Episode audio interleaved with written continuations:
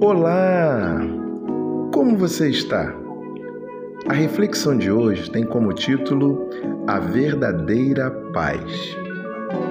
Esses dias eu li que o significado mais profundo e fundamental de paz é a harmonia espiritual causada pela restauração de um indivíduo com Deus. E eu concordo com tal significado. A verdadeira paz não se conquista, se recebe. Isso porque ela não resulta do esforço humano por obtê-la, pois ela é uma dádiva de Deus à humanidade que só precisa recebê-la. No entanto, o que você e eu precisaremos fazer será esforçarmos-nos em permitir que ela, uma vez em nós, se manifeste em meio a toda e qualquer circunstância, principalmente nas circunstâncias adversas. E sabe por quê?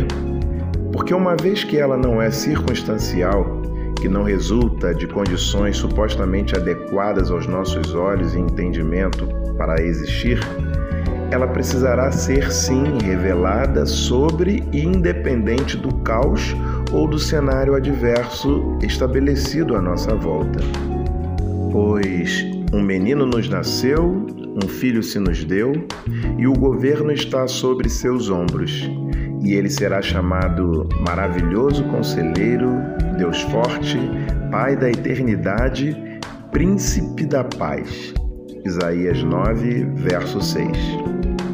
E é dele, do Príncipe da Paz, que vem a verdadeira paz. E um dos maiores exemplos que dão prova da possibilidade de desfrutar essa paz é a experiência vivida pelo autor do famoso hino cristão Sou Feliz com Jesus, Spafford. Ele é alguém que foi surpreendido pela notícia dada por sua esposa de que após o acidente do navio onde estavam ela e suas quatro filhas, ela, escrevendo-lhe um bilhete, salva sozinha, diz que estava salva, mas não suas quatro filhas. Depois desse duro golpe, passadas algumas semanas, ele mesmo precisou passar próximo ao local da tragédia. E foi ali que ele teve inspiração para compor tal hino.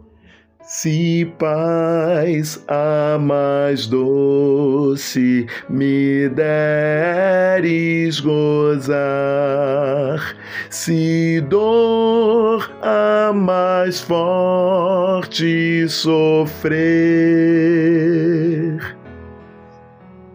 Ó, seja o que for, tu me fazes saber que feliz com Jesus sempre sou. A presença do Príncipe da Paz nos surpreende. A verdadeira paz não é motivada pela tranquilidade e nem se ausenta na hora da dor, pois ela transcende as circunstâncias, manifestando-se em nós e através de nós por causa do Cristo, o Príncipe da Paz. Bem, eu sou Gelson Costa e este é mais um instante de reflexão. De forma simples e rápida, desejando, porém, que tenha profundidade suficiente, capaz de promover algum resultado em você que ouve. Deus te abençoe.